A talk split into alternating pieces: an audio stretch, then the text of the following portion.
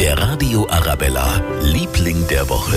Und da schauen wir diese Woche nach Beirut. Wirklich unfassbar, was da passiert ist. Die Bilder sind immer noch schockierend. Es ist immer noch ein riesiges Chaos. Die Not wird von Tag zu Tag größer. Ein wenig Hoffnung kommt aus München von Christian Springer. Er ist Kabarettist, hat vor Jahren die Hilfsorganisation Orienthelfer gegründet. Deren Büro ist in Beirut, ist vollkommen zerstört. Aufgeben kommt aber trotzdem nicht in Frage. Wir werden trotzdem ab sofort weitermachen.